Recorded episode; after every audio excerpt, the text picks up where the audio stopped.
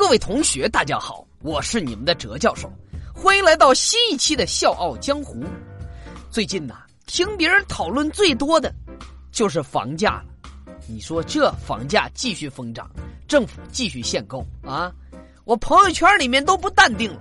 我北京的朋友说，按照现在北京的房价，两个北京土著结婚。相当于两家上市公司合并呢。外地人跟北京人结婚，那就等于借壳上市；外地人在北京买房，就相当于 IPO。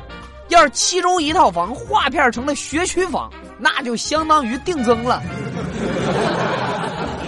还真别说，北京土著好歹有套房，如果二环以里的话，那少说不得个千八万的。很多不争气的上市公司合并啊。还不一定有这个业绩规模呢。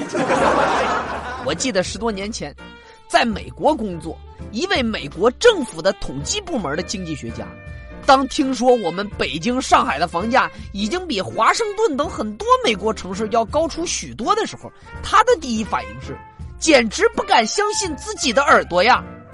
然后他就对媒体说：“中国的经济增速比美国快，房价涨幅高一点是正常的。”但绝对值都比美国高，这太难以相信了吧？太难以相信吗？那只能说美国经济学家你根本不了解中国的风情，是不是？不是有这么一个故事吗？说一北京人呐，三十年前为了圆出国梦，卖了鼓楼大街一四合院的房子，凑了三十万，背井离乡到美国淘金。你想想他那个生活状态啊，风餐雨宿，大雨的时候送外卖，半夜的时候得学外语。在贫民区被抢了七次，被打三次，辛勤节俭，如今两鬓苍苍，三十年后终于攒下了一百多万美元，和当时人民币六百多万吧，打算回国养老，享受荣华。一回北京，发现当年卖掉的那套四合院，现中介挂牌价八千万，哇！你瞬间都崩溃了，有没有？这一辈子白活呀！别说咱们普通老百姓了。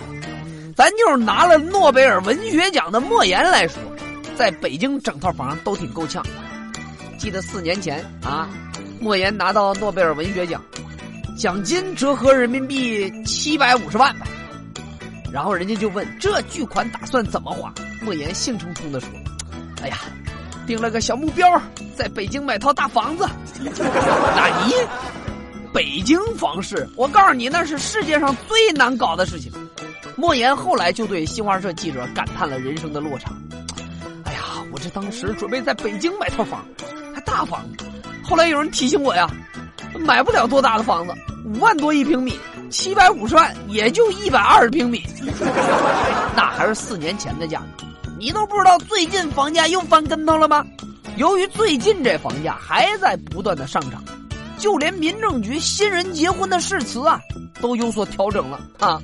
结婚的时候，一对新人都是这么说的：“我们自愿结为夫妻，从今天开始，无论房价上涨还是下跌，无论限购还是限贷，无论首付优惠还是拆迁分房，无论避税还是学区房，我们都风雨同舟，患难与共，同甘共苦，永不分离。我们一定能够坚守今年的这份誓言。”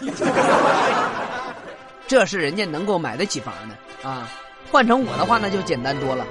我们自愿结为夫妻，从今天开始，无论房租上涨还是下跌，我们都风雨同舟，患难与共，同甘共苦，永不分离。我们一定能够坚守今天的誓言。